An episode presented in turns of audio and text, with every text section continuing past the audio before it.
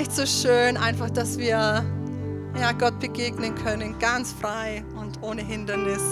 Richtig cool. Und es ist auch richtig schön. Wir haben heute eine ganz besondere Person als Gast und ich möchte sie einfach kurz vorstellen. Ähm, diese Person, die hier vorne sitzt, kenne ich schon ganz lange, aber eigentlich nur aus Bildern und Fernsehen und CDs. Zum Beispiel dieses Lied, das wir gerade gesungen haben, ist bekannt durch ihre Kirche, durch die Urban Life Church. Und wir sind mega dankbar durch den Einfluss, den ihr nehmt in ganz Deutschland, aber den auch ihr als Outbreak Band schon lange genommen habt. Ganz, ganz viele Lieder davon lieben wir und spielen wir regelmäßig und werden in ganz Deutschland gesungen. Aber noch mehr an dir, mir ähm, begeistert mich einfach deine Ehrlichkeit, deine Offenheit, besonders auf der Bühne, dass du einfach dein Herz teilst und ehrlich bist. Und das wird uns alle heute Morgen ermutigen, das weiß ich. Und es wird uns vorwärts bringen und anspornen. Und deswegen wollen wir Mia Friesen mit einem ganz riesen Applaus hier begrüßen und ihr Danke sagen, dass sie den weiten Weg auf sich genommen hat. Danke dir. Woo!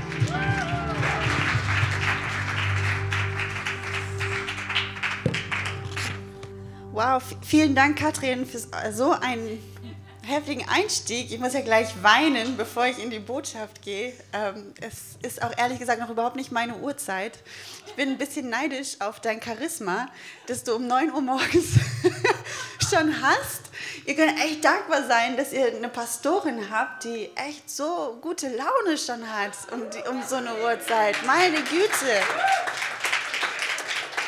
echt heftig. Also bei uns fangen die Gottesdienste um elf an. Bis dahin habe ich mich meistens auch gefangen.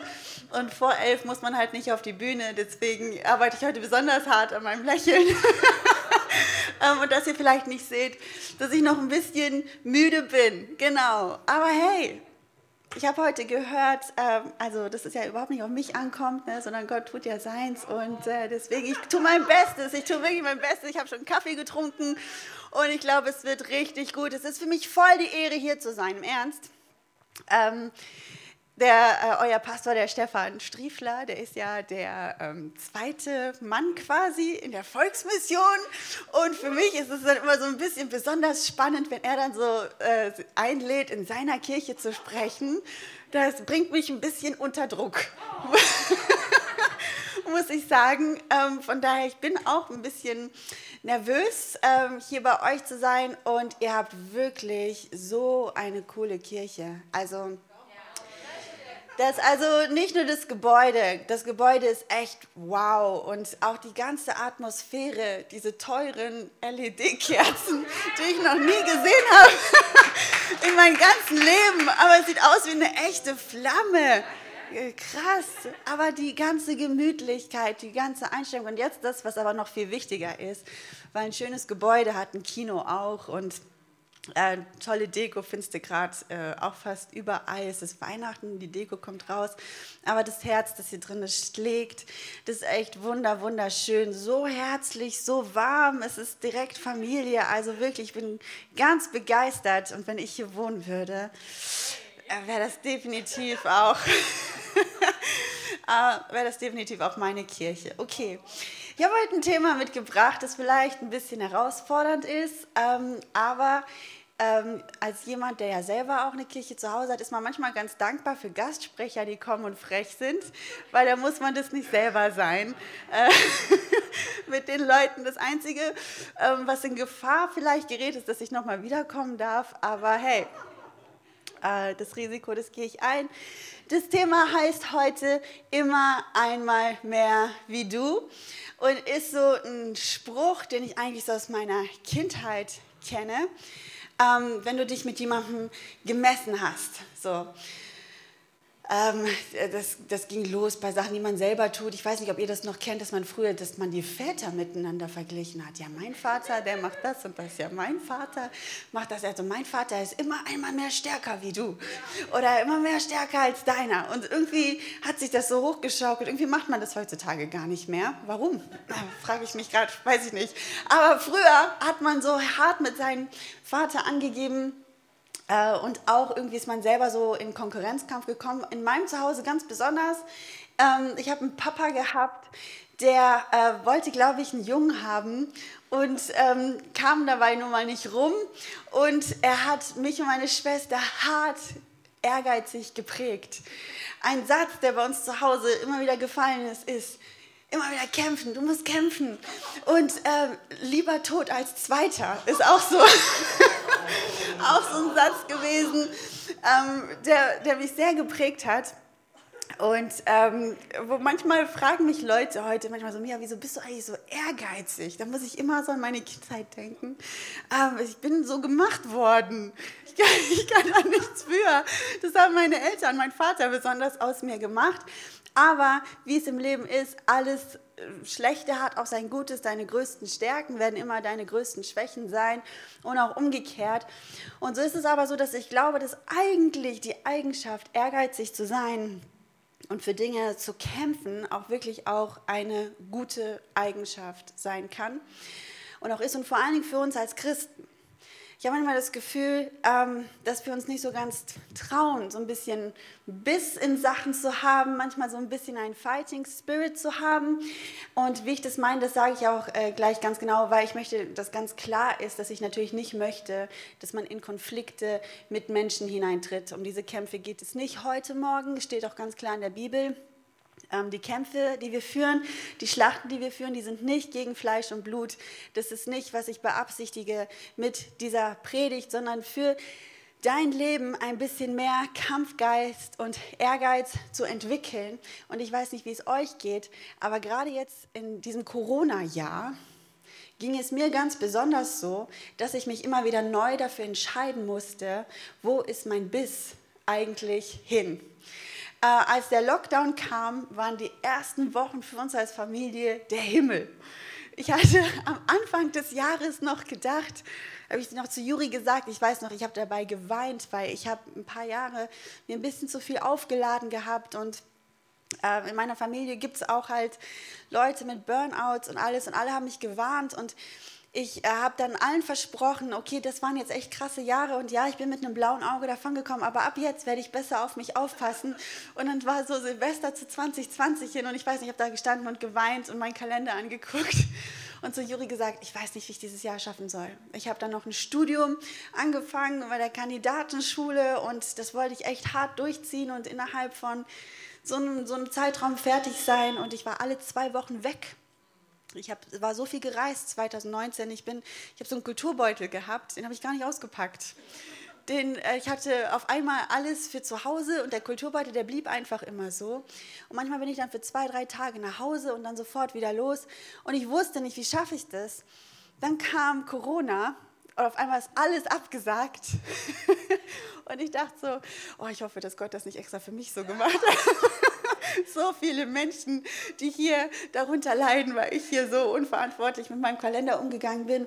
Wie dem auch sei, ich habe es geliebt, dass die Kinder keine Schule hatten. Okay, sie unterrichten, das war echt hart, aber jeden Morgen ausschlafen, das war echt mega, mega cool. Aber dann nach so ein paar Wochen, ein paar Wochen des Faulenzens, des zu viel Fernsehen guckens, des zu viel Essens, des zu viel Chillens, habe ich richtig gemerkt, es kommt so eine Unzufriedenheit in mir hoch. Ich weiß nicht, ob ihr diese Art von Frust so kennt und so diese Trägheit. Und ich hatte so richtig das Gefühl, ich hatte so einen Tatendrang in mir. Ähm, wir sind dann auf den Urlaub zugesteuert. Es war so vier Wochen vom Urlaub, da habe ich zu Juri gesagt, ich werde jetzt vier Wochen richtig Gas geben. Ich kann so nicht in den Urlaub fahren. Von was denn? Ich, ich werde werd den Urlaub nicht genießen können, wenn ich mir den nicht irgendwie ein bisschen verdient habe. Und habe dann diese vier Wochen vorher echt nochmal alle Projekte angegangen, was man so auch hat, ich kennt jetzt vielleicht solche Tasklisten und manche Tasks, die bleiben jahrelang stehen, weil man sie nicht macht. So, die habe ich mir vorgenommen und endlich mal gemacht und gemerkt, ich, ich brauchte das, um nicht auf dem Boden liegen zu bleiben irgendwie. Ich muss jetzt aufstehen und irgendwie mal ein bisschen kämpfen. Es hat ähm, mich berührt, es hat mit meiner Familie was zu tun gehabt, es hat aber auch mit meinem Glauben tatsächlich was gemacht wo ich mich entscheiden musste, ich will nicht träge werden, auch in meinem Glauben, in meiner Vision, die ich habe für meine Kirche und für das, was ich tue. Nur weil jetzt Corona ist, heißt das nicht, dass so Gott einen Pauseknopf gedrückt hat auf den Missionsbefehl oder auf die Bedürfnisse meiner Stadt oder auf die persönliche Beziehung mit mir, sondern ich musste jetzt irgendwie aktiv werden. Und in dieser Zeit ist auch so ein bisschen diese Botschaft entstanden, ähm, diesen Ausspruch des Triumphs eigentlich immer einmal mehr wie du mir mal wieder neu zum Motto zu nehmen. Denn wer nicht kämpft, der hat schon verloren. Ähm, es ist die Frage, ist es überhaupt christlich zu kämpfen? Und ich habe schon gesagt, nein und ja, also gegen Menschen nein. Aber es gibt auch tatsächlich Bibelstellen, die uns zeigen, dass es vollkommen legitim ist, dass wir als Christ ähm, unsere Kämpfe auch schlagen. Einmal in Hebräer 6, Vers 11. Äh, wir haben nur einen Wunsch. Jeder von euch soll mit diesem Eifer an der Hoffnung festhalten, dass sich einmal alles erfüllt, was Gott versprochen hat. Ja, haltet daran fest, bis ihr das Ziel erreicht. Werdet in eurem Glauben nicht träge und gleichgültig, sondern folgt dem Beispiel der Christen, die durch ihr Vertrauen zum Herrn standhaft geblieben sind und alles erhalten werden, was Gott zugesagt hat. Das klingt doch nach einer Einstellung, für die du aufstehen musst, für die du Entscheidungen treffen musst und für die du kämpfen musst. Ich liebe das Halte an diesem Eifer, an der Hoffnung fest, dass sich alles erfüllt, was Gott versprochen hat. Und halte daran fest, bis das Ziel erreicht ist. Und vorher lassen wir nicht loswerden, nicht träge und nicht gleichgültig. Und in 2 Timotheus 2, Vers 5, auch richtig cool, kein Sportler, der an einem Wettkampf teilnimmt, kann den Siegeskranz bekommen, wenn er nicht den Regeln entsprechend kämpft. Kein Sportler kann den Siegeskranz bekommen, wenn er nicht den Regeln entsprechend kämpft. Das heißt, es ist völlig legitim für uns, den Regeln entsprechend zu kämpfen in den Situationen, in denen wir stehen. Es ist ja kein Geheimnis, dass nur weil wir Christen sind, unser Leben nicht immer Friede, Freude, Eierkuchen ist. Wer von euch hat hier immer Friede, Freude, Eierkuchen am Start? Es gibt die frustrierendsten, traurigsten Geschichten mitten in diesem Raum. Umstände, ähm, wo man sich manchmal gefragt hat, warum? Warum passiert das?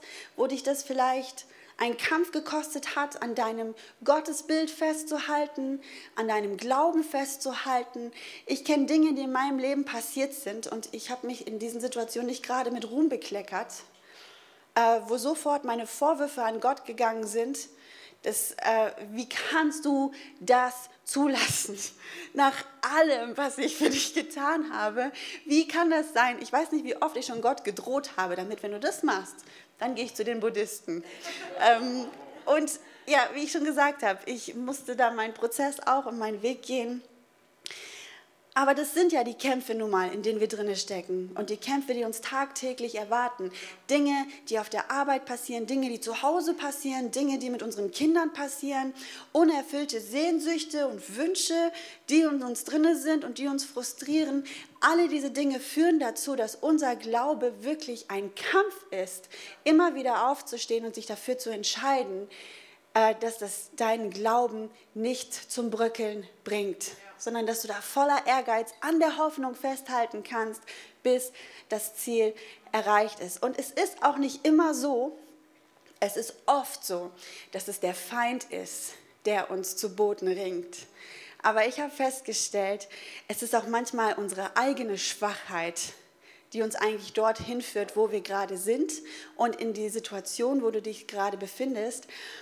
Und man kann nicht immer alles nur auf den bösen Teufel schieben sondern manche Dinge, die haben wir auch einfach selbst verschuldet durch Fehlentscheidungen, durch Sünde in unserem Leben. Es sind manchmal Umstände, für die kannst du nichts, es sind manchmal Umstände, für die kannst du was. Und die Frage ist, wie gehst du in solchen Situationen jetzt mit dieser Niederlage, mit diesem Frust, mit diesem Zustand um? Ich möchte euch ein Beispiel erzählen, ganz praktisch Tischtennis habe ja schon gesagt, ich bin sehr ehrgeizig groß geworden. Mein Opa, der hatte im Keller eine Tischtennisplatte und äh, wir mussten dann immer herhalten. Und ich bin gar nicht so schlecht. für ein Mädchen. Äh, ich habe nie im Verein gespielt, aber ich habe zum Beispiel in der Outbreak Band, gibt es nur einen, der mich regelmäßig auch schlagen kann, aber ich ihn auch, aber alle anderen mache ich platt. Und davon waren sie sehr überrascht. Ähm, und da gibt es aber ein Ding, ich äh, werde euch das jetzt hier einfach raushauen, weil ich habe ja nicht vor, gegen euch zu spielen und vor allen Dingen auch nicht um Geld. Deswegen habe ich nichts zu verlieren. Ich habe eine Schwäche und das ist meine Vorhand. Meine Rückhand, die ist bombastisch. Mit der komme ich überall hin, wirklich. Ich kann fast das komplette Feld abdecken, nur mit meiner Rückhand. Und weil meine Vorhand so schwach ist, habe ich mir einen Move angewöhnt. Und zwar, wenn ich eigentlich mit der Vorhand hingehen müsste, nehme ich ihn mit der Rückhand, weil meine Vorhand so schwach ist. Das heißt, alles das, was ich zu verteidigen habe, Schmetterbälle, die mir entgegenkommen, die kriege ich wirklich gut zurück. Aber was ich wirklich nicht gut kann, ist schmettern, weil das ist mit der Rückhand eher schwierig und das Anschnibbeln auch. So, das heißt, wenn du gegen mich spielst, ich bin auch gut in den Angaben und all diese Dinge, ich werde ein paar Punkte machen, bis du meine Schwäche herausgefunden hast. Und wenn du das einmal herausgefunden hast und du willst ja auch gewinnen, wo wirst du dann immer hinspielen?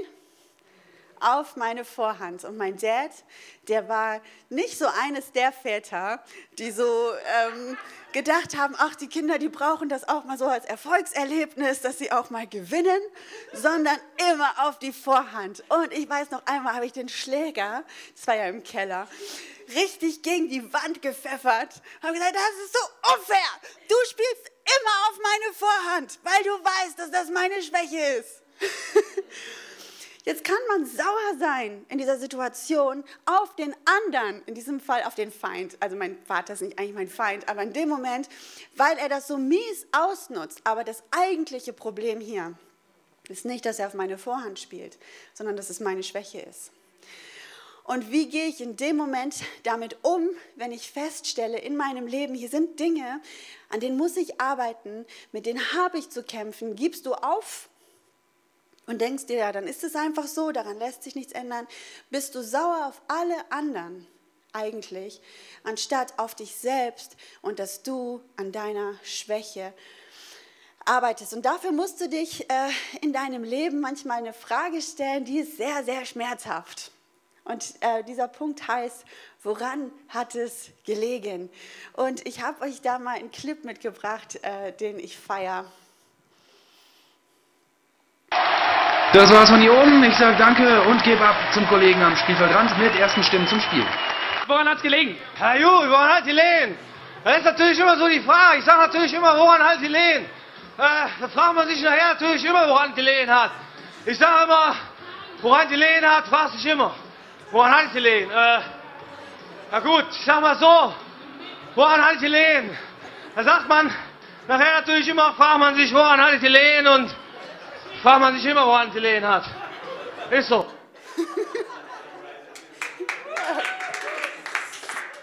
Ja, dann fragt man sich nachher immer, woran es gelegen hat. Du kannst so ein Interview, wenn du, dir, wenn du dich traust, dich selbst mal so knallharte Fragen zu stellen in einer Situation, wo du gerade aus einer Niederlage kommst, woran hat es gelegen, hast du jetzt die Möglichkeit, so zu antworten wie dieser junge Mann? Ja, er wird wahrscheinlich äh, mit seiner haarscharfen Analyse nicht so wirklich äh, den Kern dessen treffen, woran es wirklich gelegen hat.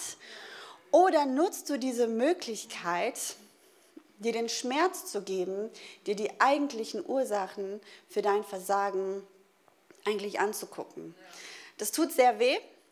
Äh, niemand von uns äh, gibt gerne zu, dass man Fehler macht oder dass man Schwäche hat.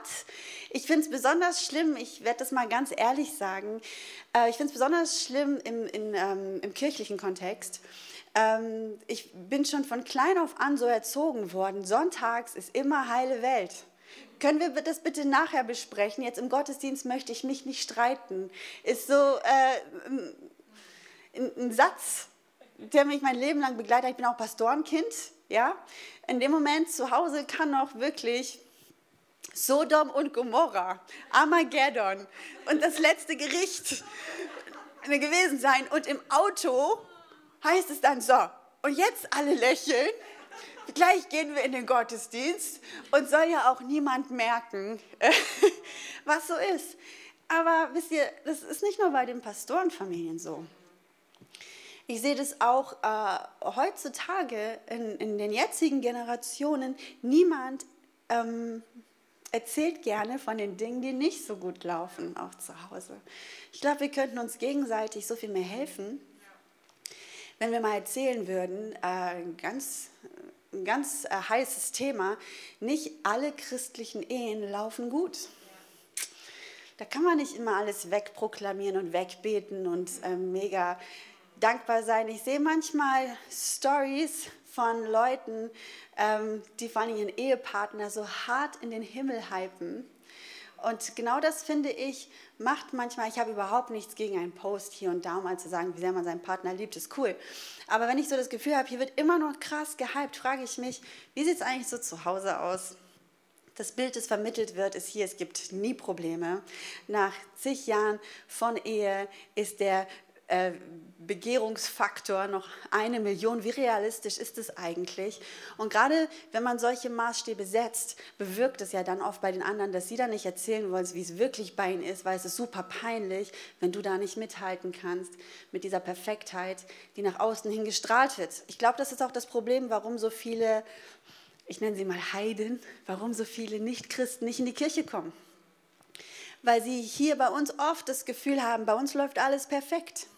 Wir erzählen ihnen nicht die hässlichen Details aus unserem Leben und die gleichen Versuchungen, die wir haben und die Gedanken, die wir haben und mit welchen Themen wir zu kämpfen haben. Und dass es unterm Strich genau die gleichen Themen sind wie bei ihnen, weil wir sonntags eigentlich immer so gerne so ein Bild abgeben, nee, also wenn du Christ bist, da hast du mit nichts mehr zu kämpfen. Und ist doch nur noch ermutigend und nur noch gut. Und ich glaube, es ist wichtig, dass wir uns diesen Schmerz geben, uns unsere Schwächen anzugucken und auch darüber reden. Ich glaube, dass wenn wir uns da gemeinsam auf den Weg machen, es uns als Kirche so viel stärker machen wird, so ein authentisches Zeugnis sein wird, wie du mit diesen Dingen zurechtkommst, anstatt zu behaupten, du hättest nicht diese Kämpfe oder diese Versuchung. Ich glaube, das ist wichtig.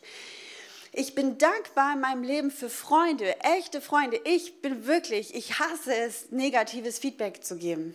Das ist eines der Sachen, die ich auch von meinen Freunden oft zu hören kriege. Mir, weißt du, du hast so viele Stärken, aber so Sachen, die du siehst, die du nicht gut findest, zu feedbacken, das kannst du nicht. Und das ist wahr.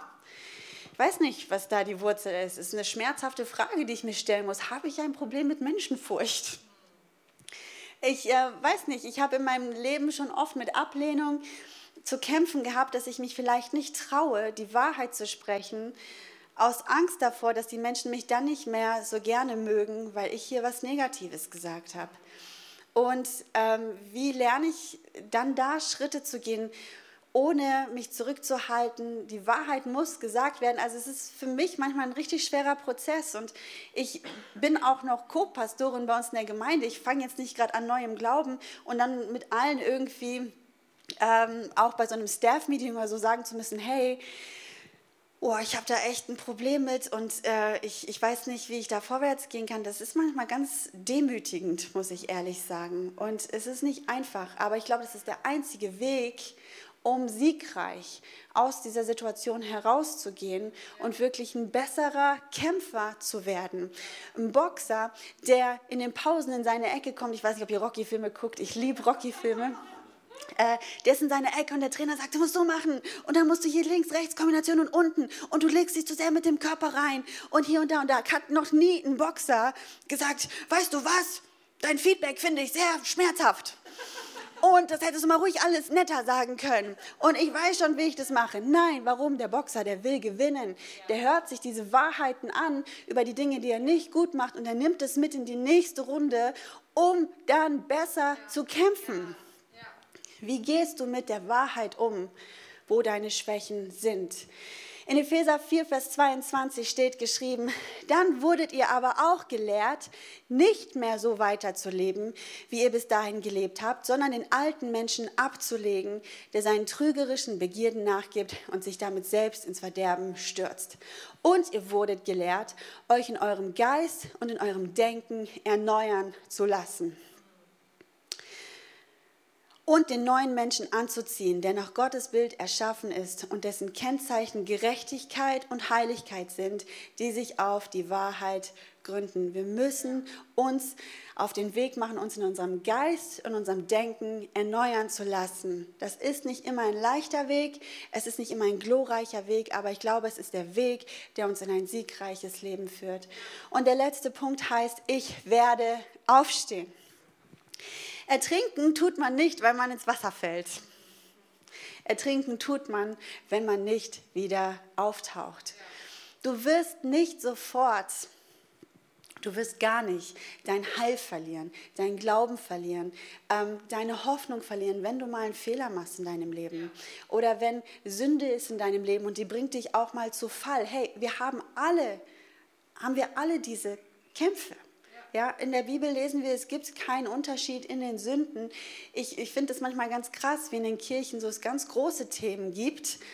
Äh, rund angefangen Sexualität, ähm, Nikotin, ähm, diese Dinge aber viele Dinge einfach unter den Teppich gekehrt werden, über die dann gar nicht gesprochen wird, weil das Sünden sind, die irgendwie alle haben und deswegen muss es doch dann irgendwie okay sein. Nein, so ist es nicht. Und wofür ich hier plädiere, ist nicht, dass man die anderen Sünden jetzt genauso hoch pusht, sondern dass einfach mehr Gnade dafür da ist, dass wir alle in unserem Leben auf die Gnade von Jesus angewiesen sind. Und dass es nicht schlimmer ist, mit einer Zigarette erwischt zu werden und dass man da dann anfängt, auf Leuten rumzuhacken, als wie derjenige, der hintenrum über Leute redet und wirklich Worte des Todes über andere ausspricht. Sondern ich glaube, wir müssen alle dorthin kommen, mehr aus der Gnade zu leben und Gnade für andere zu haben. Und das hilft dir dann auch, wenn du am Boden liegst. Hey, es ist nicht schlimm zu fallen. Die Frage ist, bleibst du liegen oder stehst du auf und wirst kämpfen, um dich erneuern zu lassen in deinem Geist und in deinem Denken?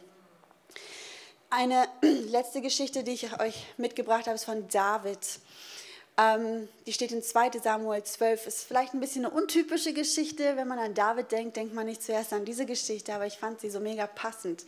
David, der Mann nach dem Herzen Gottes, der Glaubensmann überhaupt, der ist nämlich auch mal hingefallen. Der war abends auf seinem Dach spazieren und der guckt so beim Garten rein in seinen Nachbarn und das soll man eigentlich sowieso nicht. Und er macht es aber und dem Nachbarn seine Frau, die geht nackig baden. Und er sieht das so und es kommt die Lust über ihn und er setzt einfach alle Vernunft außer Kraft. Er wusste doch ganz genau, dass das nicht richtig war.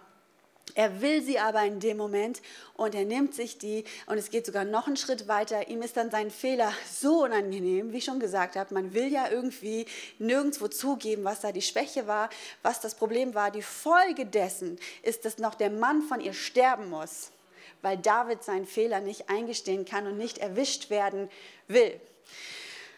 Und äh, dieser Mann, der muss nicht aus Zufall sterben, sondern es ist, man kann schon sagen, es ist ein geplanter Mord gewesen ist, den David da ähm, gemacht hat, damit der Ehemann stirbt und er jetzt die Frau auch ganz für sich alleine hat. Die Frau ist schwanger.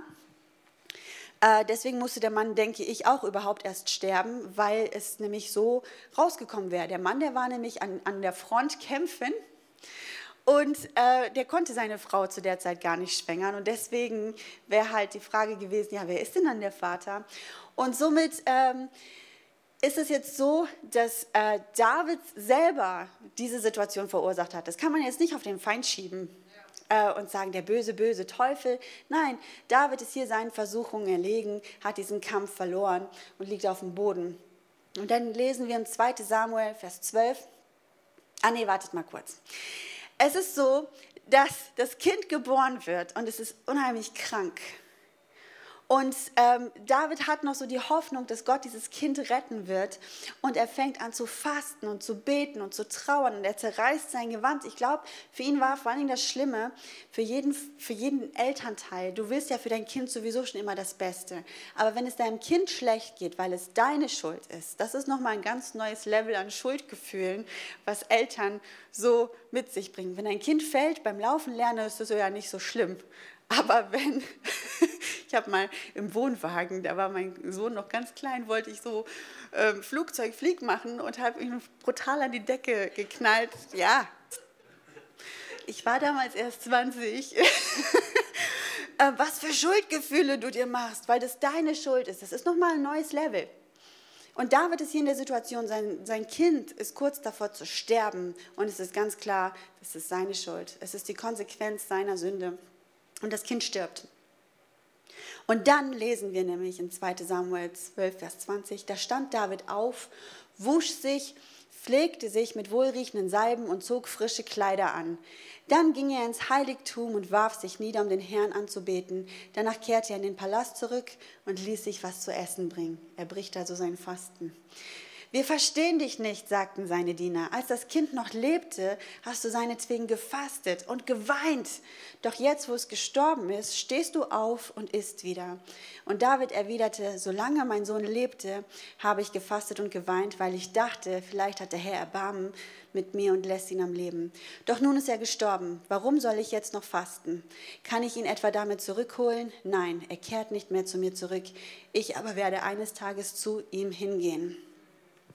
Hier war der Moment gekommen, aufzustehen. Es war ein heftiges Tal, es war eine heftige Niederlage. David ist brutal zu Boden gegangen. Aber es war trotzdem jetzt seine Entscheidung, wie gehe ich damit um. Lässt er jetzt diese Situation seinen Glauben killen, sein ganzes Leben lang bestimmen, dass er angefangen hat zu essen, dass er die Trauer gebrochen hat. Er hat diese Entscheidung getroffen, nein, ich habe jetzt mein Bestes gegeben und jetzt ist es Zeit, wieder aufzustehen. Ja. Es ist Zeit, wieder sich zu pflegen. Es ist Zeit, wieder was zu essen. Es ist Zeit, wieder ins normale Leben zurückzukehren und zu kämpfen. Von dieser Geschichte lernen wir, dass es nicht so ist, dass die Niederlage das Ende für dich bedeuten muss, sondern ob du wieder aufstehst und kämpfst, das macht den Unterschied. Und was auch richtig cool ist an der Geschichte ist, diese Frau, die wird wieder schwanger. Genau die gleiche. Er hat sie jetzt zur Frau genommen. Dieses Mal ist es safe. Und dieses Kind, es steht geschrieben in Vers 25, der Herr liebte das Kind. Darum gab er dem Propheten Nathan den Auftrag hinzugehen und dem Jungen einen zweiten Namen zu geben, nämlich Jedidja, Liebling des Herrn.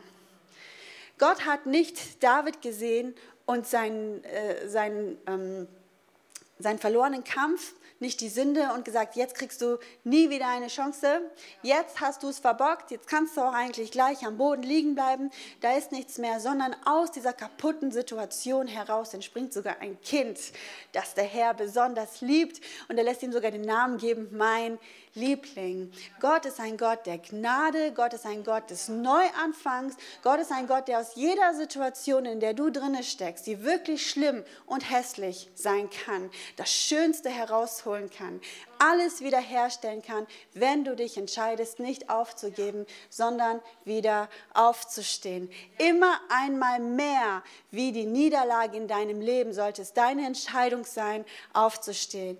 Es zählt nicht, wer du warst, als du hingefallen bist, sondern es zählt, wer du bist, als du aufgestanden bist. Bevor ich bete, noch ein letztes Zitat von Winston Churchill. Die Kunst ist einmal mehr aufzustehen, als man umgeworfen ist. Und da möchte ich einfach genau, die Band kann nach vorne kommen. Ich möchte so gern für euch beten. Ich glaube, dass es uns alle betrifft. Ich glaube, jeder von uns hat seine Kämpfe. Jeder von uns hat seine Bereiche und seine Phasen im Leben, wo du mal am Boden liegst. Und ich glaube, dass wir nicht nur für uns selbst, für uns selbst ist es auch wichtig, diesen Weg zu gehen, aufzustehen und wieder auf Kurs zu kommen. Aber ich glaube, es ist auch wichtig für unser Zeugnis nach draußen hin. Wie gehen wir damit um? Erzähl doch auch mal deinen Freunden von deinen Kämpfen. Und nicht nur deinen christlichen. Erzähl doch mal den Leuten, wie es dir geht mit den Niederlagen in deinem Leben. Und ich habe das Gefühl, dass es in meinem Leben schon oft so war, dass wenn ich ehrlich gewesen bin und gesagt habe, hey, so sieht es bei mir aus, dass alle anderen gesagt haben, krass, bei mir ist das auch so. Und dass da überhaupt nicht es passiert ist, dass Leute auf mich herabgeguckt haben, sondern dass man viel mehr auf einmal in einem Boot zusammengesessen hat. Manchmal hörst du dann Geschichten und jemand hat echt gute Ratschläge und Weisheiten, wie er dir helfen kann in dem Moment, aus der Situation rauszukommen. Manchmal wird es so sein, dass wenn du deinen nichtchristlichen Freunden erzählst von deinen Kämpfen und du sagst, hey, ich habe das genauso erlebt, aber weißt du, ich trage das nicht so mit mir rum, weil mein schlechtes Gewissen mich nicht so verurteilt wie du, weil das Ding ist, ich habe genau die gleiche Sünde in meinem Leben wie du, aber ich habe einen Gott, der sie mir vergibt und dass ich frei rausgehen kann aus dieser Situation. Das macht mich nicht zu einem besseren Menschen oder einem Menschen, der das besser im Griff hat, aber ich habe einen Gott, der gnädig ist und der mir vergibt und ich glaube, das wird das viel größere Zeugnis sein, als immer nur zu behaupten, dass du alles richtig und alles gut machst. Ich glaube, in so vielen Hinsichten ist es wichtig, dass wir das verinnerlichen, auch wenn es weh tut, dass wir uns unsere Schwächen angucken, dass wir uns ehrlich spiegeln lassen, dass wir darin wachsen, dass wir unsere Niederlagen hinnehmen, sie analysieren und wieder aufstehen und gehen. Und ich möchte jetzt einfach für euch beten als Church. Gott, ich danke dir von ganzem Herzen, dass du dieser Gott bist, wo die Gnade kein Ende kennt, wo die Liebe kein Ende kennt. Dass du deinen eigenen Sohn gesandt hast, damit wir in Freiheit leben können, damit wir in Freiheit wandeln können. Und ich danke dir, dass du jeden Tag neu deine Gnade ausgießt in unser Leben. Und überall da, wo wir jetzt gerade stehen, ob wir wirklich in harten Kämpfen sind und kurz davor sind, zu Boden zu gehen, ob wir gerade am Boden liegen, ob wir gerade mega versagt haben, ob wir es uns nicht trauen, das den anderen zu erzählen, egal wo wir gerade stehen, Gott, danke ich dir dafür, dass du uns immer wieder deine Hand entgegenstreckst und dass es es unsere Entscheidung ist, aufzustehen, deine Vergebung, deine Gnade in Anspruch zu nehmen und wirklich dann weiterzumachen. Ich danke dir, Gott, dass du uns immer wieder neue Chancen gibst, dass du der Gott der neuen Hoffnung bist, der Neuanfänge und dass du immer einen Platz hast für uns in deinem Reich, in deinem Herz, dass du uns das niemals verweigerst. Ich möchte dich einfach bitten für jeden, der jetzt hier ist heute Morgen und es gerade braucht, dass dein Heiliger Geist wirklich sein Herz anrührt, dass ähm, er Kraft bekommt für die Situation, in der er drinne steckt, dass er Mut bekommt für die Situation, in der er drinne steckt und dass er wirklich so diesen Schritt gehen kann zu sagen, ich werde nicht zulassen, dass mich das am Boden hält. Ich werde aufstehen in Jesu Namen. Amen.